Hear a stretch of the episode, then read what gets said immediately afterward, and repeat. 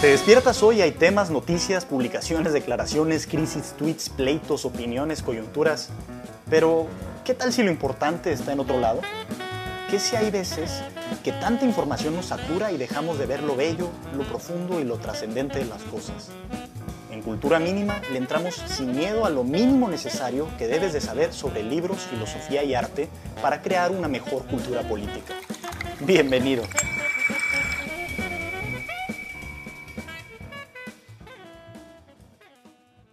Sean muy bienvenidos al número 14 de Cultura Mínima, donde vamos a hablar de las cosas que nos gustan, de cultura, de arte, de cuentos y hoy también de cosas muy breves, de cosas pequeñas, bajo la premisa de que menos es más o suele ser más. No necesariamente se tiene que escribir, escribir y escribir para llegar a un buen texto. A veces, no sé, dos versos pueden decirnos más que 20 páginas. Y en ese concepto, digamos, que no es un minimalismo burdo de nada más reducir, sino de encontrar las palabras adecuadas en el momento preciso y para la ocasión adecuada, pues me acompañan eh, nuevamente eh, dos, personas con una afiliación muy especial. La primera de ellas eh, la voy a presentar como de costumbre, quien es José Terán, creador de Cultura Mínima. ¿Cómo estás, José? Hola Benjamín, eh, aquí va a parecer que esto de cultura mínima ya es un negocio familiar, pero eh, que quede claro que pues, aquí lo que importa es la calidad. Esto no es como el gobierno que nada más traemos a los compadres y no tienen credenciales ni están preparados. Exactamente, exactamente, porque justamente quien nos acompaña hoy, estamos felices de contar con su presencia, pues es tu hermana María. ¿Cómo estás, María? Todavía te veo en mute. Hola, este, bien, gracias. Gracias por la invitación. Pues bien, María Terán, eh, eres igual que nosotros del ITAM, nada más que tú estudiaste la, carrera de Relaciones Internacionales, distinto a ciencia política, pero parecido. Y además de eso, tienes una maestría en estudios de traducción por la Universidad de Kent. Eh, te has especializado en esa rama, digamos, de traducción, es decir, una una carrera muy también lingüística, eh, como la que ha hecho tu hermano. Entonces, eh, quiero empezar con esto, a ver, María. Nos mandaste una reseña que la verdad me encantó por varias razones. Déjame comentártelas así directamente. Una es que tiene un tono completamente distinto al que estábamos acostumbrados a nosotros a escribir. Eh, es, es, un tono a lo mejor como con una sensibilidad diferente en donde le hablas al lector eh, con cierta estima. O sea, no lo quieres eh, provocar necesariamente, sino que lo invitas con cierto cariño a, participar de una actividad que tú comenzaste a hacer, que es la de la equinoterapia, eh, sin salir de casa y sin caballo, nos especificas. A ver, platícanos un poquito de eso ah, para empezar, ¿no? ¿Cómo, ¿Cómo está eso? Sí, bueno, para empezar también una disculpa al, querido lector y a ustedes, porque en realidad no es una reseña, ¿no? Este, sí es como un texto, eh, pues que me salió muy, muy del corazón, digamos, o sea, sí creo que tiene un tono muy personal. Este, y sí, eh, ¿cómo surgió todo esto? Pues me gusta mucho toda la situación de de la psicología, de la psicoterapia, de, estos temas. De hecho, eh, eso no, te lo había contado, pero cuando yo empecé a estudiar la carrera, cuando empecé a estudiar Relaciones Internacionales en ITAM, también eh, estaba estudiando psicología en la UNAM. Estudié un semestre en las dos universidades, ¿no? Entonces, como que siempre he tenido cierta em, afición por esos temas, ¿no? Y em, la verdad es que todo surgió porque empecé a leerle los cuentos de Augusto Monterroso a mi hijo de dos meses. Eh, mientras estaba ahí con él, necesitaba leer algo breve mientras le daba de comer, entonces empecé a leer el libro y me acordé de, este, de este cuento de, El dinosaurio, Entonces, este, creo que el texto es en cierta forma similar a un microcuento.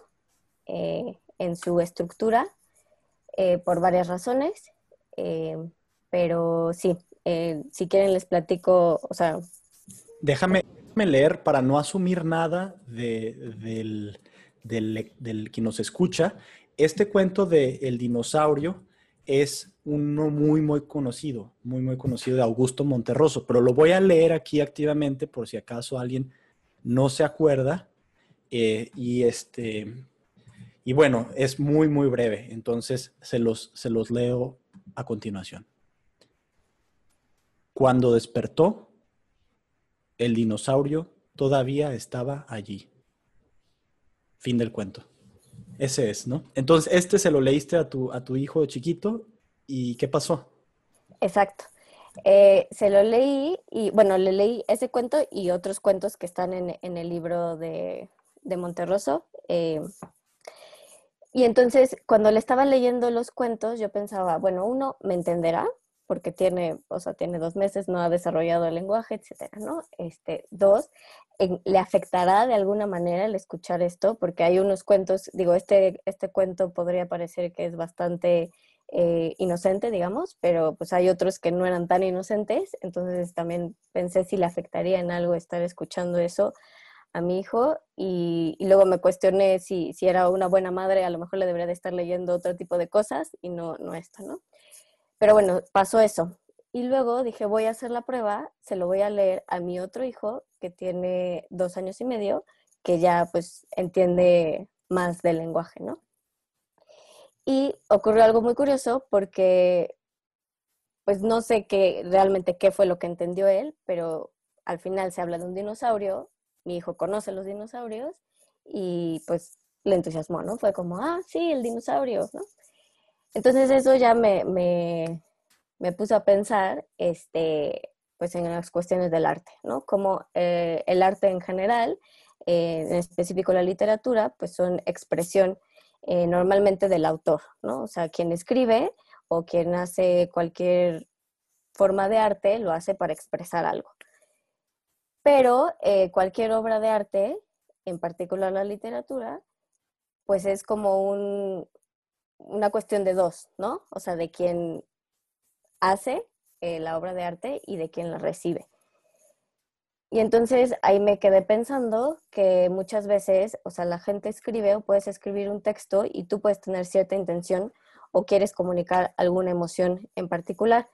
Sin embargo, tu, tu lector o tu público este, puede captar algo completamente distinto a lo que tú imaginaste, ¿no? Entonces, cómo eh, la obra de arte se convierte en algo independiente a su autor, ¿no? Y, este, y cómo es, o sea, creo que esa es una característica del arte que, y es por eso que los seres humanos somos los únicos animales, ¿no? Que, que, que hacemos arte y que, y en cierta medida creo que nos asemejamos eh, a Dios en el, momento de hacer arte, porque al final estás creando algo que deja de ser tuyo, ¿no? O sea, haces algo y esa obra ya deja de ser tuya. Entonces, digo, de eso podría hablar muchísimo, ¿no? Pero ya en específico de este eh, microcuento, eh, quise hacer la o este texto, o sea, no lo quise hacer como una reseña tal cual, porque creo que de ese cuento se ha hablado muchísimo. Este, muchísima gente ha, dicho, eh, dado sus interpretaciones del cuento, y siempre lo que se menciona precisamente es la brevedad, ¿no? O sea, es como la característica eh, principal.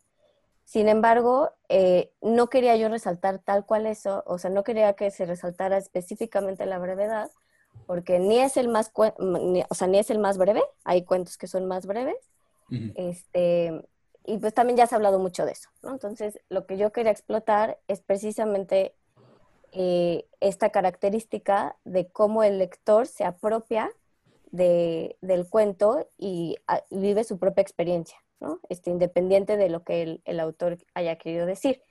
Y en particular, los microcuentos se prestan para eso, ¿no? O sea, si, si cualquier obra de arte permite esta como interacción con su público, creo que los microcuentos en particular eh, mucho más. Sí, haces varias preguntas aparte aquí. Dices, por ejemplo, que e, esta conversación con la psicóloga que comentas, ¿sí sucedió o es un planteamiento también artístico? Ok, es un planteamiento artístico tuyo. Pero ah, bueno, hablando en este diálogo contigo misma, eh, dices, ¿no será que el dinosaurio está reflejando tu estado anímico? Y, ya de ahí te, te pones a dar diversas hipótesis, ¿no? De qué puede haber significado que el dinosaurio todavía estaba allí.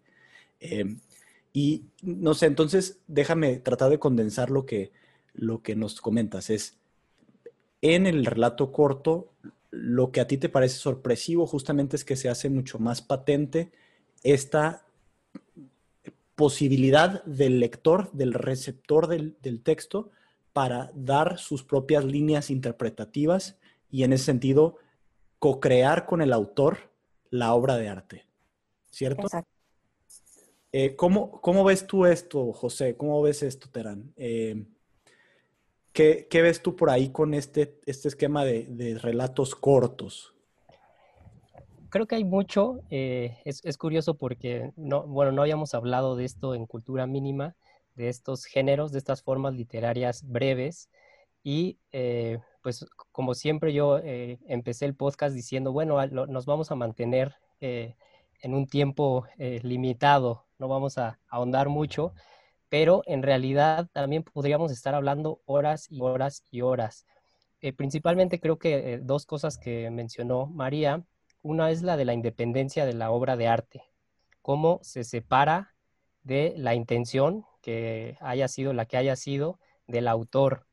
Y eh, los textos breves se prestan, como dice María, mucho mejor para eso, porque como es tan poquito, em, el, el, lector es el que tiene que aportar y el que agrega todo el contexto, todo lo demás. Y por eso es genial ese cuento de Monterroso, porque Em, hay un contraste, e, es una situación quizá eh, absurda que eh, requeriría un montón de explicaciones y eh, esas se las deja al lector. Entonces él nada más dice, cuando despertó el dinosaurio, todavía, además, ese adjetivo es, em, es muy importante, todavía estaba ahí.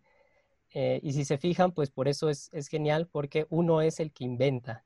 Y está, está chistoso eso que menciona María de eh, que qué pensará, por ejemplo, un niño de dos años y medio al eh, leer eso, que, que, sí lo puede entender, o sea, suponemos que sí entiende las palabras tal cual, pero ¿qué pasará en su mente?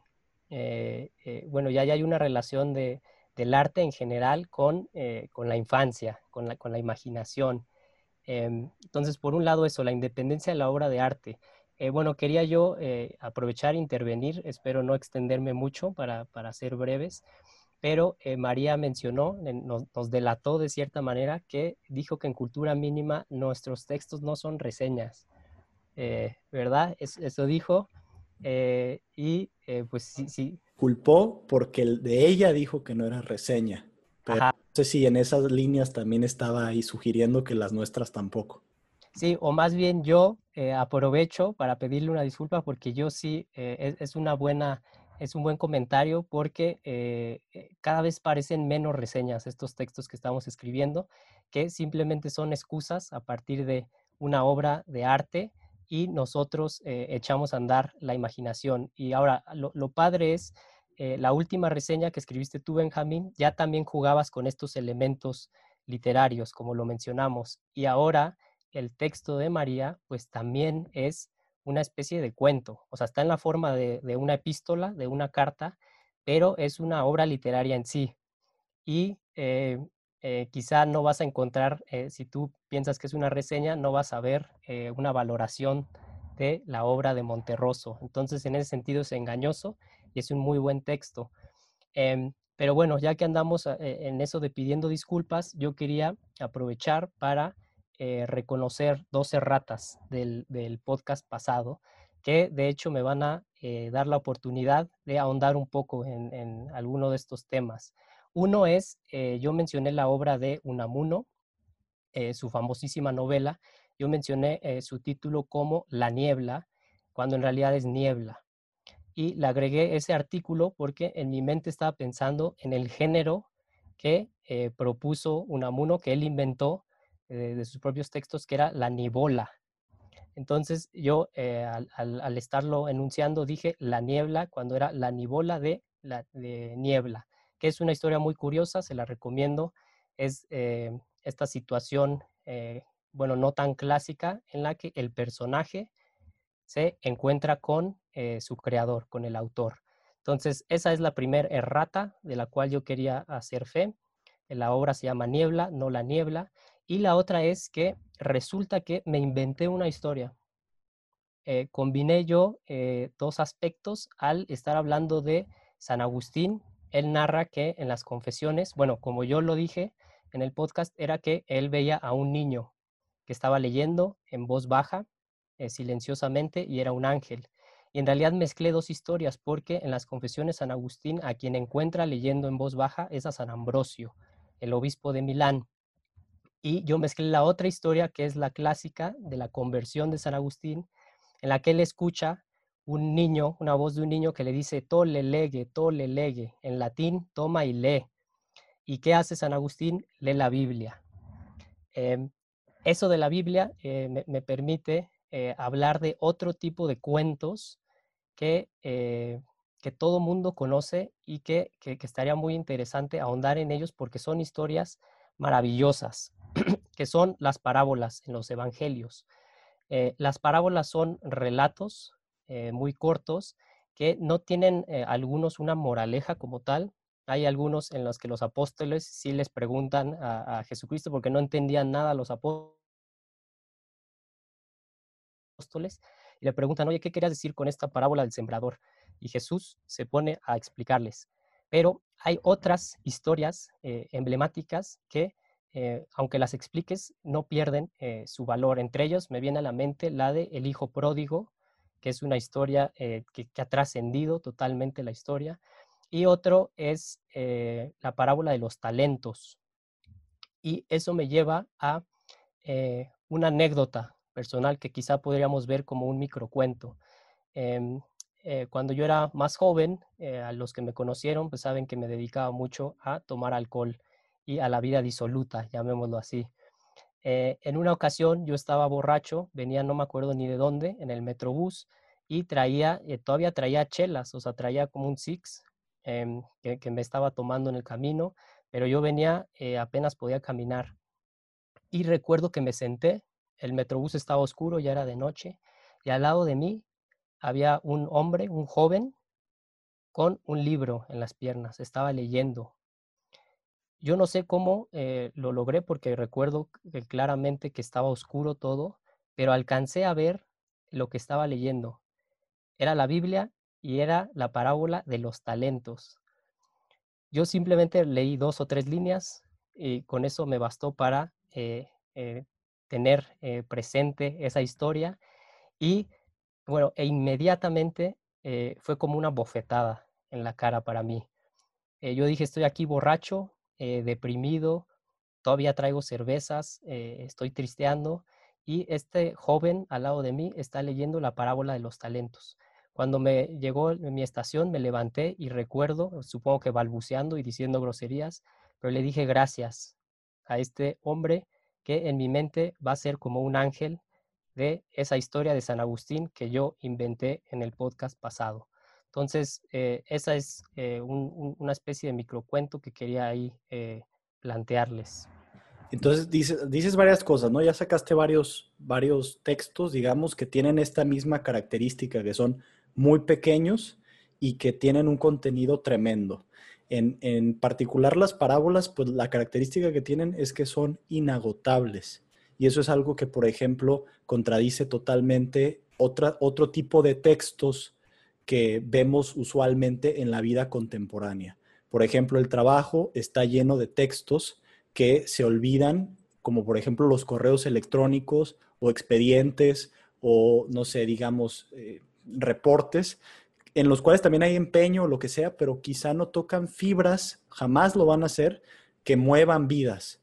Eh, diferencia sustancial con textos como las parábolas, como estos microcuentos que, que narramos al principio, eh, y quería, y quisiera yo preguntarte en, ese sentido, María, el, por ejemplo, tú en tu labor como traductora, me imagino que la mayor parte de los textos que traduces, pues justamente tienen eh, la característica de lo primero que menciono, textos generalmente grises, eh, textos que se olvidan, etc.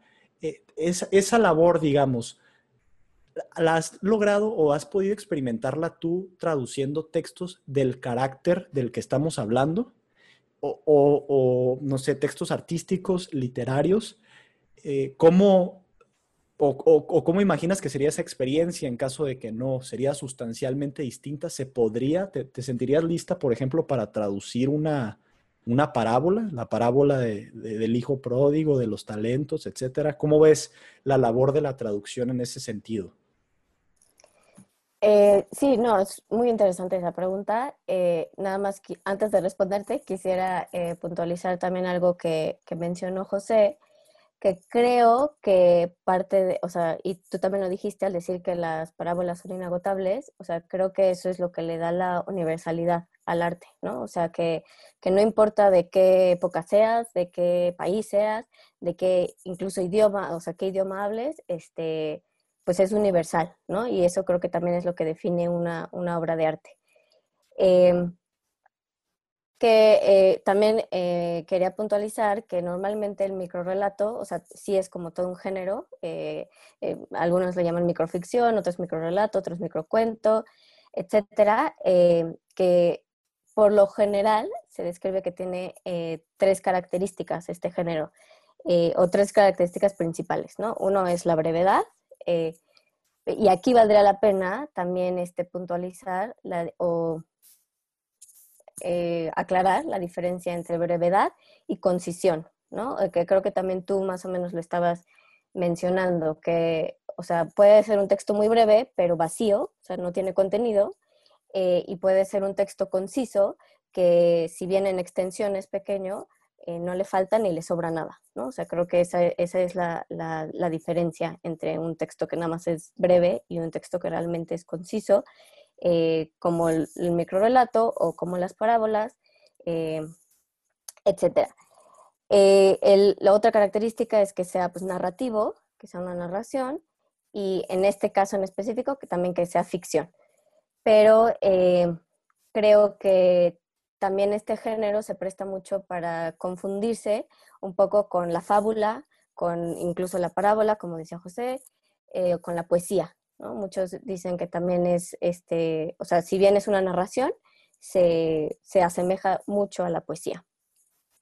Habiendo dicho eso, este, para responder tu pregunta, eh, en general la literatura pues sí puede considerarse que es más difícil de traducirse que, otro tipo de textos, eh, precisamente por esto, ¿no? Porque tiene un contexto muy, muy particular o es, un, es algo muy personal eh, o siempre quieres precisamente reflejar lo mismo que quiso decir el autor, ¿no? O sea, si tú quieres, eh, vas a traducir a Borges, pues quieres parecerte en su estilo de escribir, lo cual es muy complicado, este, sobre todo en otro idioma, eh, y también pues quieres tratar de reflejar esa, eso, esa intención primaria que tenía él. Sin embargo, eso prácticamente es imposible, ¿no? O sea, nunca podemos estar 100% seguros de qué quiso decir eh, la persona, eh, uno. Y dos, eh, pues ¿cómo, haces para que se transmita exactamente eso, ¿no? Y tres, pues el lector va a interpretar otra cosa, ¿no? Entonces, hay, hay muchas este, historias de, escritores que, que, ellos mismos traducían sus, sus textos, este, o que trabajaban muy de la mano con sus traductores, por ejemplo, eh, porque obviamente no conocen todos los idiomas, ¿no? Este, por ejemplo, Vargas Llosa, eh, me parece con su traductor al inglés, este, trabajaban en conjunto. Entonces, precisamente, eh, pues podían ir dilucidando ciertas cosas este, para tratar de, reflejarlas en el idioma. Y sin embargo, incluso muchos autores aceptan esto de que, pues al final yo quise escribir tal cosa, pero si tú estás entendiendo otra cosa, pues vas a traducir esa otra cosa. Entonces, creo que sí es una, este, una cuestión muy interesante esa, y me parece que también, por ejemplo, Octavio Paz decía que el simple hecho de leer ya es traducir, ¿no? O sea, porque ya estás tú traduciéndolo a tus estructuras mentales, a tus experiencias de vida, a tus, este, todo, ¿no?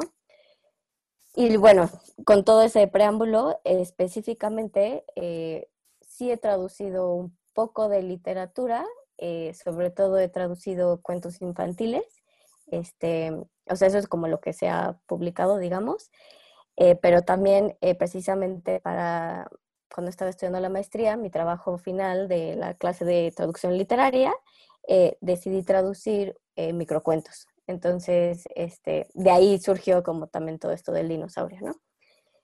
Y eh, para hacer eso, creo que tienes muchas este, restricciones que no tienes en, otros, en otro tipo de, traducciones, ¿no? Entonces, este, por ejemplo, una de las restricciones es obviamente la brevedad. Entonces, cuando yo, yo traduje estos microcuentos, quise mantener el mismo número de palabras. Entonces, ahí eh, te metes en cuestiones como que, por ejemplo, el español es más expansivo que el inglés. Yo traduje del inglés al español estos cuentos, ¿no? Entonces, eh, hasta cierto punto podría ser fácil mi, mi, tarea porque el inglés tiende a ser más este, reducido que el español pero pues tampoco fue tan sencillo, entonces a veces tuve que utilizar cierto tipo de estrategias como las contracciones en inglés, ¿no? O sea, en lugar de decir, este, o sea, por ejemplo, algo que en un texto formal no diría, o sea, dirías did not, ¿no? O sea, no dirías didn't.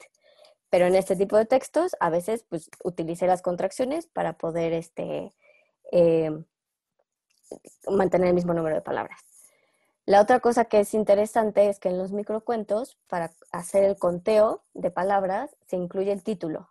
Entonces, el dinosaurio normalmente eh, la gente o se, piensa que tiene siete palabras, pero en realidad tiene nueve, porque se incluye el dinosaurio, ¿no? Entonces, a la hora de yo traducir al inglés, eh, para mantener como esa estructura, eh, bueno, no sé si sepan, pero en inglés los títulos, hay, una cosa que se llama title case, ¿no? Que es que toda palabra del título lleva mayúscula. En español no. En español, eh, los títulos, solo la primera palabra o los, este, los este, adjetivos propios, digo, sustantivos propios, eh, se llevan mayúscula. Entonces yo al hacer la traducción de los títulos, eh, no utilicé title case para que precisamente se, diera esta idea de que se, se, mantiene el título y el texto.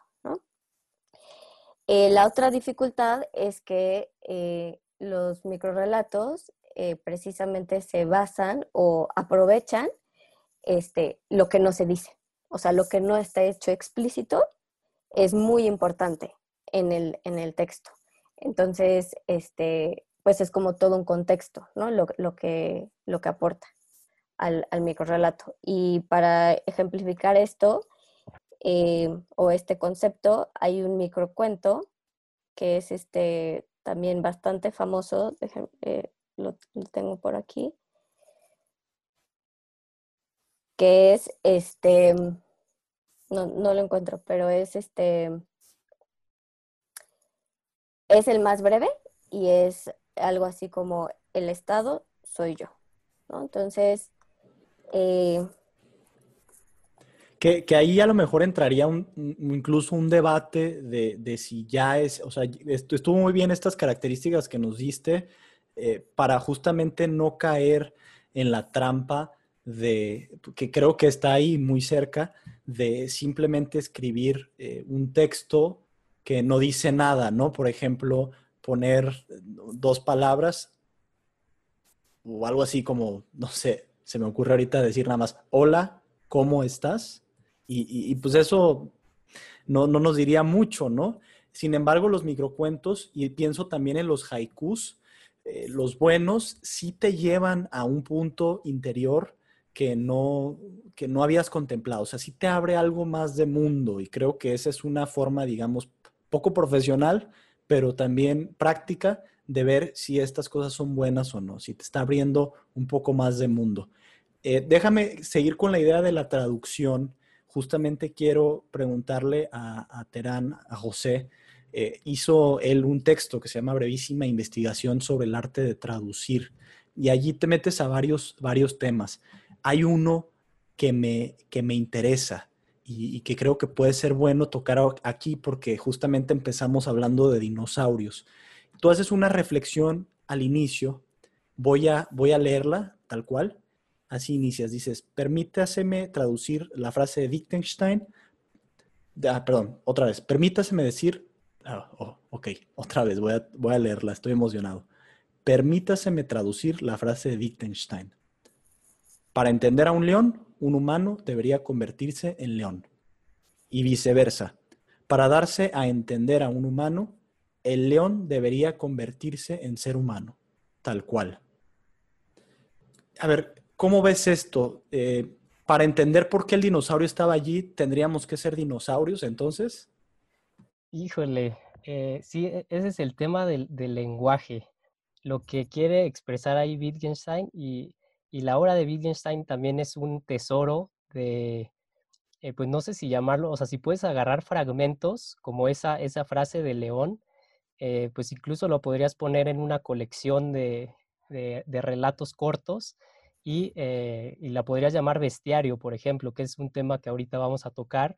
Y de hecho, Augusto Monterroso, pues se considera también a veces que bueno, María dijo que no hay que confundir con fábulas, pero creo que tiene él un libro que se llama así como y otras fábulas. Y, tiene el bestiario. Eh, eh, es decir, hay muchas formas literarias que, eh, que, se traslapan con esta idea de la brevedad, pero pues, pues también está como, no es sencillo determinar cuándo es un microcuento, cuándo no. María nos dio ahí un poco de teoría, pero sí, esto de, de, de Wittgenstein pues tiene que ver con el lenguaje, que creo que es lo que también en el fondo estamos eh, intentando desenmarañar con todas estas cosas. O sea, ¿por qué si dices menos eh, puedes decir más? O, en cuestiones de arte, eh, ¿qué es más disfrutable? Una novela larguísima, como el, me viene a la mente, no sé por qué, el Ulises de James Joyce, esa aberración de, de novela, esa, esa basura, es larguísima ¿Y qué tal que eh, lo, pudo haber dicho en dos frases y hubiera sido eh, un, relato decente? Por ejemplo, eh, el mismo James Joyce tiene los cuentos de dublineses, que son historias más cortas y son buenas obras de arte, no como el Ulises de James Joyce, que es larguísimo. Em, ¿Qué más? con esta idea del, bestiario y de la incomprensión con el lenguaje, pues se me hace que les puedo leer ahí un, eh, me voy a saltar entonces quizá esto de, eh, pasamos de microcuento ahora al manual de zoología fantástica para que vean las curiosidades que uno puede hacer, en este caso Borges, con eh, criaturas inventadas. Vean, tiene un capitulito que se llama Fauna de los Estados Unidos y tiene varias criaturas. Vean esta, dice, entre los peces de esta región están los upland trouts, que anidan en los árboles, vuelan muy bien y tienen miedo al agua. Si se fijan, eh, con, muy pocas palabras eh, eh, puedes hacer una historia maravillosa en este contraste de peces que le tienen miedo al agua, que anidan en árboles. Este también se me hace bueno. No olvidemos el Goofus Bird, pájaro que construye el nido al revés y vuela para atrás porque no le importa dónde va, sino dónde estuvo. Vemos ahí que incluso uno puede tener eh, reflexiones de tipo filosófico, como em, esto que dicen, no me acuerdo qué lengua indígena es, en México, que dice que, em, que no tiene como tal eh, un pretérito, algunas formas verbales que no tienen, y eso cambia totalmente tu concepción de la vida. Entonces vemos como aquí Borges ese maestro de, eh, los textos breves, eh, con, unas, eh, unas cuantas criaturitas, pues echa a andar la imaginación de manera que con toda una novela quizá no podrías. Y, ahí pienso incluso en, algunos poemas, ¿no?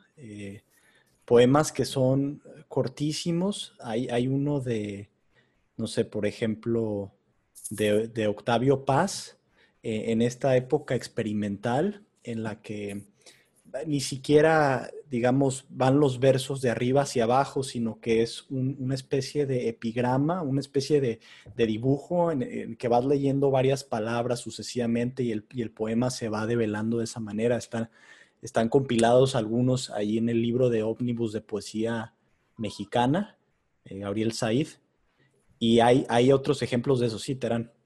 Sí, déjame eh, eh, otro ejemplo que me encanta y, bueno, lo que, lo que estoy disfrutando mucho de este podcast, de esta sesión, es que casi no habíamos abordado escritores latinoamericanos y ahorita quién sabe por qué razón eh, se, da más en, estos escritores de estos países el, el relato, el relato corto. Y eso me trae a la mente un, un escritor maravilloso mexicano, Juan José Arreola, que tiene un cuentito bueno, de hecho tiene un bestiario, que son cuentos eh, cortos, que lo relaciono con esto que dices de la poesía. Y, por ahí lo mencionó, no me acuerdo si María o tú, de cómo eh, a la vez en, textos breves, pues sí se pierde de repente los géneros, porque eh, por este elemento de la concisión. Entonces, les quiero leer em, este cuento que se llama El sapo. Vean, vean, vean nada más qué maravilla. Dice, Salta de vez en cuando, solo para comprobar su radical estático. El salto tiene algo de latido. Viéndolo bien, el sapo es todo corazón. Prensado en un bloque de lodo frío, el sapo se sumerge en el invierno como una lamentable crisálida. Se despierta en primavera, consciente de que ninguna metamorfosis se ha operado en él. Es más sapo que nunca en su profunda desecación. Aguarda en silencio las primeras lluvias. Y un buen día surge de la tierra blanda, pesado de humedad, henchido de savia rencorosa, como un corazón tirado al suelo. En su actitud de esfinge hay una secreta proposición de canje, y la fealdad del sapo aparece ante nosotros con una abrumadora cualidad de espejo. ¿Cómo ves esto, María? Sí, no, o sea, es, es justo lo que estábamos tratando de, decir, ¿no? Y, tú mencionas, por ejemplo, los haikus y, los poemas que, tienen distintas este, formas. Eh, y este, este microcuento que yo les quería decir hace rato es este, se llama Luis XIV y es este, eh, es de Juan Pedro Aparicio, que es español, y, y justo el cuento es Luis XIV, yo. Entonces, esto es lo que decía, que si no sabes el contexto histórico de Luis XIV, pues no puedes entender eh, nada más el yo, ¿no? Y lo que quería comentar es que este cuento se ha debatido mucho si, debe de llevar punto final o no, este, si, porque ni, siquiera tiene un verbo conjugado, entonces también este, se dice que, pues, que no hay un enunciado, eh, etcétera, ¿no? Entonces, eh, volviendo al punto del el dinosaurio, y lo que decías tú eh, de Wittgenstein, es precisamente no sabes quién es el sujeto del cuento. ¿Es el mismo dinosaurio el que despertó? ¿Es una, una persona externa que despertó y el dinosaurio estaba ahí? Este, entonces, eso, el, no saber quién es el sujeto o el narrador te permite a ti colocarte en distintas eh, posiciones, ¿no? O sea, puede ser tú eh, el mismo dinosaurio, puede ser tú alguien que está viendo al dinosaurio. Eh, el dinosaurio lo puedes ver como algo bueno, el dinosaurio lo puedes ver como algo malo. Este, creo que te permite jugar eh, mucho, ¿no? Con eso. Y desprendiéndose del dinosaurio, también se han escrito muchísimos microcuentos que tienen la misma estructura sintáctica del dinosaurio, pero pues lo cambian, ¿no? Entonces, por ejemplo, eh, uno en lugar de, ser este el, dinosaurio es, se los voy a leer en español porque lo estoy viendo aquí en inglés en, mi traducción, pero este, déjenme, se los, se los leo rápido. Entonces, es, este es de eh, Jaime Muñoz Vargas, que también es mexicano, eh, y se llama El Corrector, y es cuando enmendó, la errata todavía estaba allí. ¿no? Entonces, hay muchísimos cuentos que, siguen esta misma estructura del dinosaurio, pero van cambiando. Eh, ¿Qué más? Este, hay, hay, otro que es el descarado, ¿no? Y entonces dice, cuando plagió, el copyright todavía estaba allí. ¿no? O sea, puedes jugar muchísimo con eso. Eh, y, vamos, eh, nos vinculamos a esta idea del espejo, ¿no? Que, menciona igual en, el sapo y que es más o menos lo que yo, o con lo que yo quise jugar en mi texto. Esta idea de que este, tú te ves como un espejo en, la, en cualquier obra de arte, en particular esta del dinosaurio, y justo quise jugar con esta idea de que el dinosaurio es un animal y el caballo también, ¿no? Por eso eh, eh, lo de la equinoterapia. Entonces, si tú lees el texto eh, o si escuchas el texto, no, no puede que sea muy, que no se aclara la, la línea o es muy borrosa la línea entre si estás hablando del cuento del dinosaurio o si estás hablando de un dinosaurio, ¿no? Entonces, este, creo que eso, eso es parte de lo que quise hacer en, el texto. Oye, una palabra que usas que es jugar, Que, este tipo de textos cortos te permiten jugar, dices, ¿no? Con, una serie de interpretaciones y creo que eso es fascinante porque es una manera de acercarse a la literatura eh, distinta a la, a la, digamos, versión intelectual intelectual de, o, meramente sentimental incluso de acercarse a este tipo de textos, ¿no? Y, me llama la atención que justamente se da cuando estás tú con tu hijo, ¿no? Que, creo que una de la naturaleza, de la, una de las partes eh, esenciales de la niñez justamente es el juego, ¿no? Y este tipo de textos cortos pues permiten toda esa creación, todo ese juego y me hace preguntarme, incluso cuestionarme, por qué vamos perdiendo un poco esa capacidad con el paso del tiempo, ¿no? Eh, generalmente, y, necesitamos a lo mejor incluso explicaciones cada vez más detalladas o textos cortos que nos destanteen y entonces podamos recuperar el, cuento, digo, perdón, el juego. Quiero eh, aprovechar esto también para citar algunos de los de estos llamados poemínimos de Efraín Huerta. Eh, voy, a, voy a leer uno eh, pues este se llama Hay Poeta. Dice, primero que nada, me complace enormísimamente ser un buen poeta de segunda del tercer mundo. Y eso es todo el poema, ¿no? Son poemas pequeños, por ejemplo, este que se llama Distancia, del dicho al lecho hay mucho trecho. Entonces, estas cositas eh, están curiosas, ¿no? Por ejemplo, Mandamiento X es este otro, dice, no desearás la poesía de tu prójimo. Entonces, con esos juegos como culturales, tradicionales, se puede también eh, divertir uno, ¿no? divertir, pero eh, ahí qué tal la pregunta que tú ya lo, mencionaste un poco, Benjamín. También existe el riesgo de que pues alguien se, se, aproveche de la sencillez de esto y, también pues simplemente cambie palabras y, diga que es una gran obra de arte. O sea, creo que esto eh, pone también en, duda pues todo esto que, lo hemos visto en otros podcasts, por ejemplo en pintura. ¿Qué, pasa si alguien nada más avienta pintura, si un animal lo hace? Ahorita que mencionaste esto de, Wittgenstein, eh, los animales pues son incapaces de, hacer esto.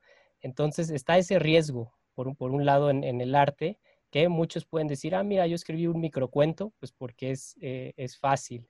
Y por otro lado está también eh, paralelo a eso, eh, fuera del, del, mundo del arte, la reducción de la, de la comunicación escrita, que creo que también es otra cosa totalmente diferente, porque de hecho hablando en géneros cortos, ahorita hablaste de poesía, hemos hablado de microcuento, pues hay eh, géneros que son eh, clásicos y em, eh, muy buenos, por ejemplo, el aforismo, que son frases contundentes, cortas. Me, vino a la mente también ahorita que andamos en, escritores hispanoparlantes, las famosas greguerías de Ramón Gómez de la Serna, que son muy chistosas. entonces, todo este género también requiere de, una habilidad y, y, no se vale también nada más simplemente eh, como que decir que esto es arte. Bueno, creo que ahí está la pregunta, no sé María cómo, cómo vería esto. Sí, este, por ejemplo, ahorita también se me ocurre pues un chiste, ¿no? Incluso un chiste es, este, es un texto muy breve eh, que, que, es literatura, es arte, no es, ¿no? O, sea, es una pregunta. Eh, creo que tiene que ver con esto de, de la universalidad, con eso de realmente transmitir un sentimiento, de evocar un sentimiento, eh, y nos podríamos meter también en cuestiones como, por ejemplo, el arte por el arte, o si el arte realmente tiene eh, un objetivo. También se me ocurre, por ejemplo, un eslogan, algo que quiera, o sea, un eslogan que sirva para vender una campaña política, para vender un producto, este, pues es un texto corto, pero que te dice mucho o que te debería de decir mucho del producto, de la empresa, de algo así, ¿no? Entonces, eso sería, podría considerarse arte, este, o no. Eh, creo que hay algunas este, campañas publicitarias que pueden considerarse geniales, este, pero no sé si, si serían arte. Eh, o sea, creo que esto abre la puerta para muchas, eh, muchos tipos de discusiones, ¿no? De, sí, yo de alguna manera como que había esbozado una posible solución a, a ese problema hace algunas intervenciones cuando comentaba esta noción pragmática, pero al mismo tiempo eh, subjetiva, de si el, el poemínimo o el texto corto o, el aforismo te mueve algo interiormente de una manera, eh, podría yo decirlo, espiritual, ¿no? O sea, te, lleva hacia un mundo, te, expande el mundo. Eh, en ese sentido, pues un eslogan no lo hace, simplemente lo escuchas, algo que habíamos comentado previamente aquí era, por ejemplo, la noción de los tweets. todo, todo Twitter es también o suele ser una aberración en, el, en, un, aspecto muy específico, por ejemplo. Son puros eh, textos breves, pero todos puestos en el mismo contexto. Puedes leer un tweet acerca de una receta de cocina, un tweet de un meme, un tuit de que decapitaron a cinco personas en Yucatán, eh, un tuit de que eh, una mujer está triste porque su novio la dejó y así sucesivamente, todo en el mismo canal. creo que ese es un elemento importante en la lectura de este tipo de textos. Como son tan cortos y básicamente los puedes leer donde sea, el contexto también se vuelve algo fundamental. Por eso me gustó que eh, eh, tú lo viviste justamente en, un ambiente que se prestaba a la imaginación y el juego, como era estar con, un, con, un, con tu niño, pero a lo mejor si lees algo de, del estilo, eh, como, nuevamente como lo veo, podemos poner estos microcuentos dentro de Twitter y no va a tener impacto alguno, porque está dentro de una masa informativa totalmente disonante. Eh, son cosas que, dejo sobre la mesa, ¿no? Obviamente sin tener la respuesta. No sé cómo veas tú esto, por ejemplo, Terán.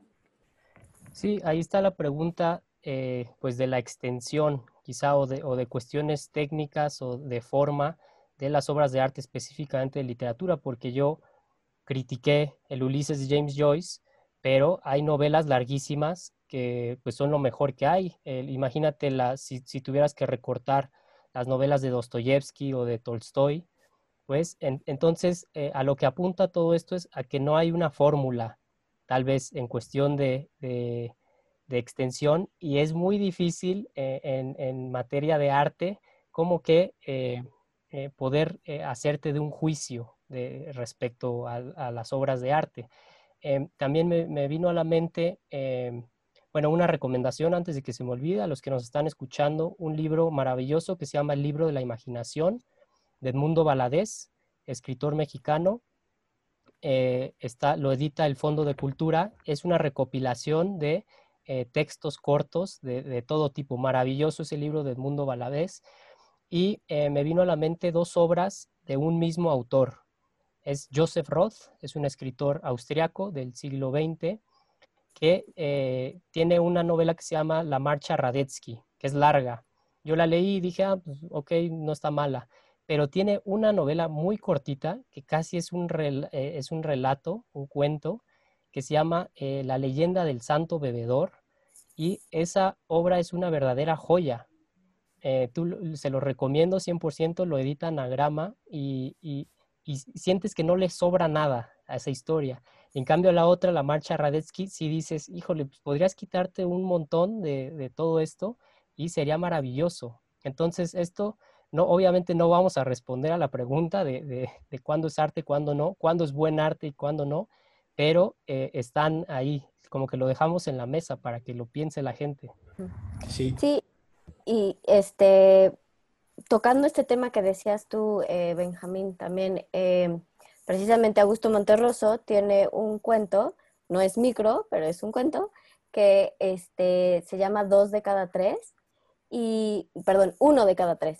Y lo que dice, o de lo que se trata, es de eh, una radiodifusora que renta espacio simplemente para que la gente cuente lo que le está pasando, ¿no? Y entonces, este, habla de esta necesidad que tiene la gente de comunicar lo que está sintiendo, lo que está viviendo eh, y de encontrar compasión, ¿no? O sea, de encontrar esa empatía en alguien más.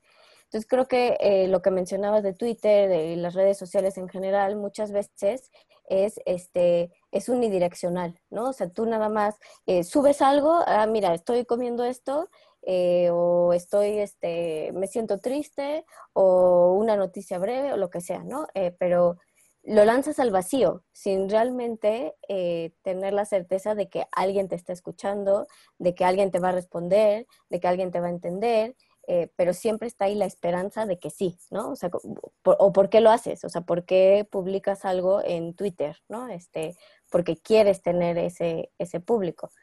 Entonces creo que eso es algo que sí hace el arte, eh, tocar esas fibras sensibles eh, que mencionas tú, que, y esta necesidad que tiene el ser humano de, sentir empatía, ¿no? De, y, lo, lo, vinculo otra vez a, mi texto, que pues eso es lo, maravilloso que tienen los, los caballos, ¿no? Que, se menciona que pueden llegar a sentir más empatía incluso que los seres humanos por una cuestión eh, fisiológica o biológica.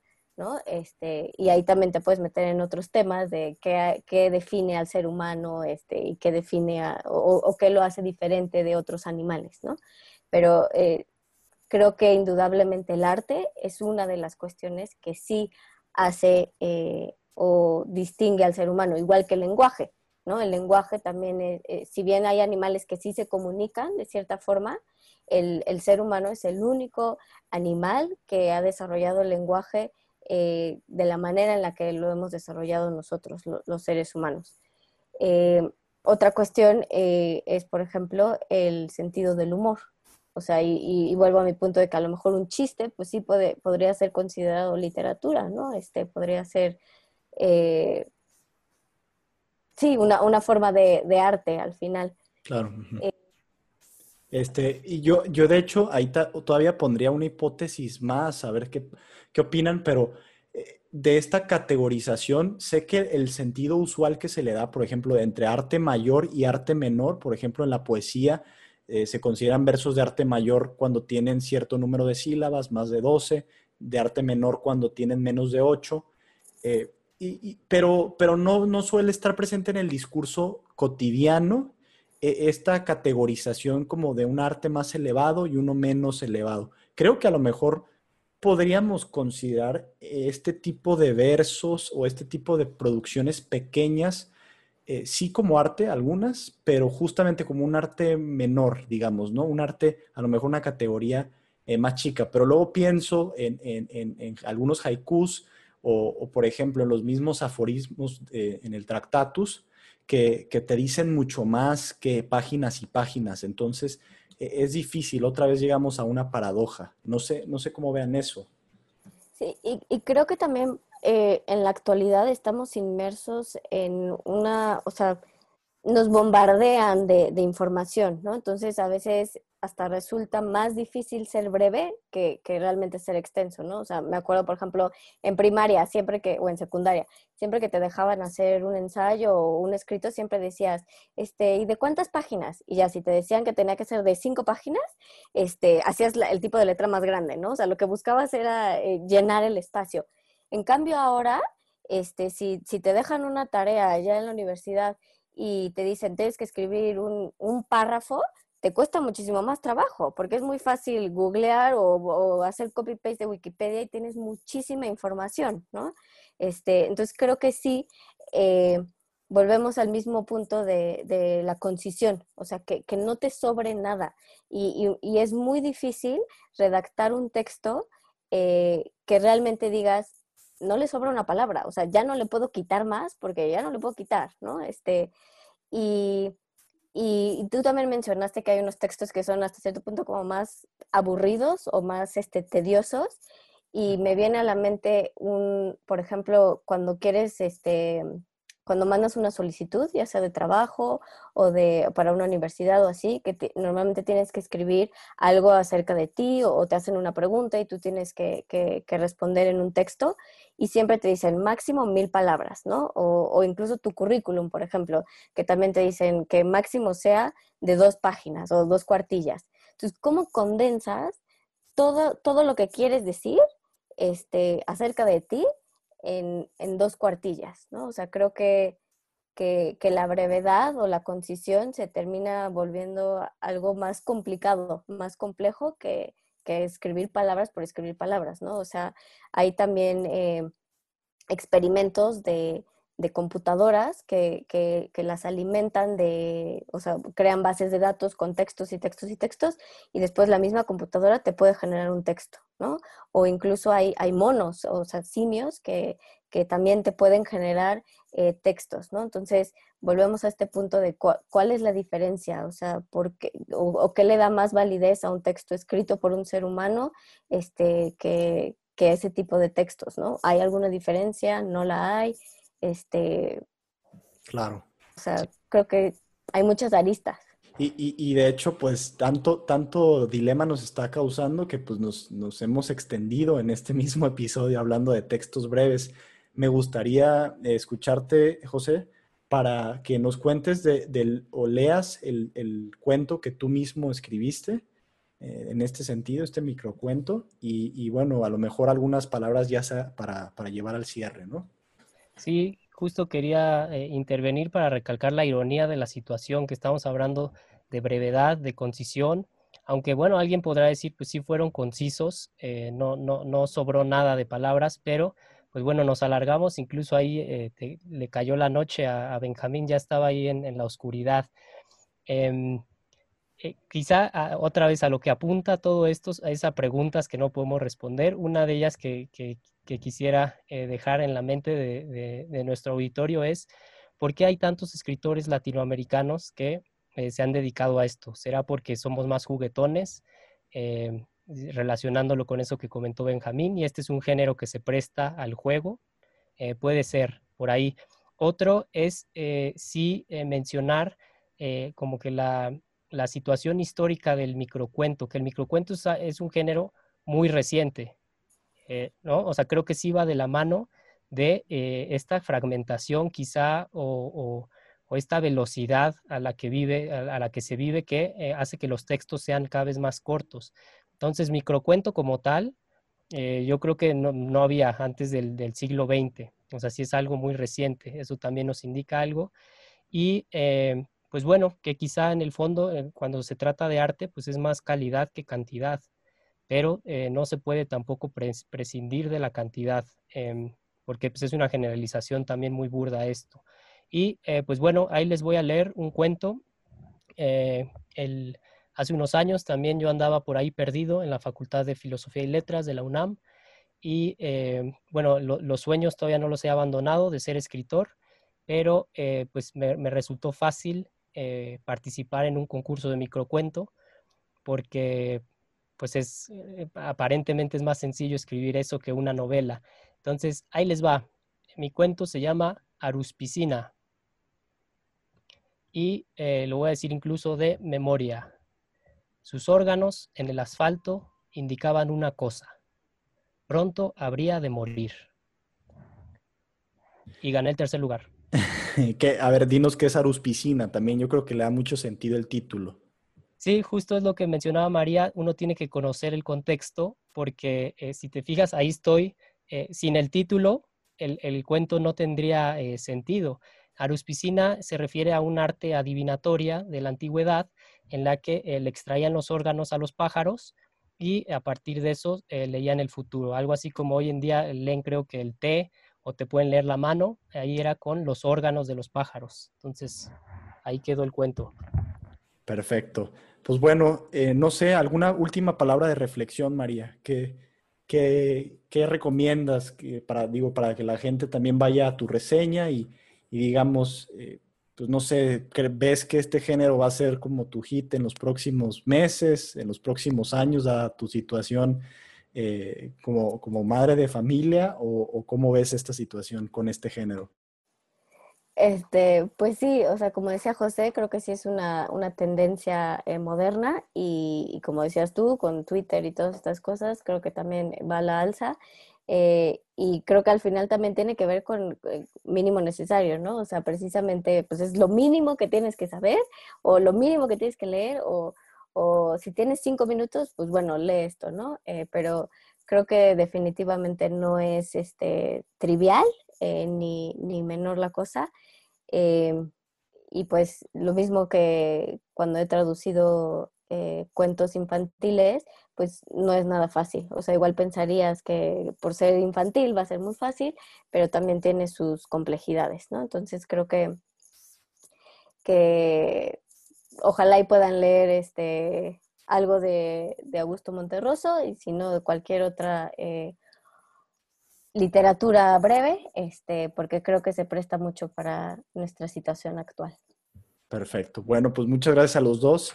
Yo nuevamente les recuerdo a nuestros escuchas que vayan a la reseña, que la lean, les va a gustar, tiene un tono muy, muy distinto y eh, pues que se animen si acaso a leer algunos microcuentos o relatos breves. Hagan el experimento. Yo cuando estaba viviendo en la Ciudad de México trataba de hacer algo así, sobre todo cuando más atiborrado estaba, eh, pues a lo mejor en el transporte público o en uno de esos lugares donde es difícil eh, conectarte con la literatura, estas cosas a veces son como luciérnagas, como pequeños destellos de luz dentro de la vida moderna, ajetreada, acelerada, etc. Pues muchas gracias a los dos. Gracias por la invitación. Hasta luego. Bye.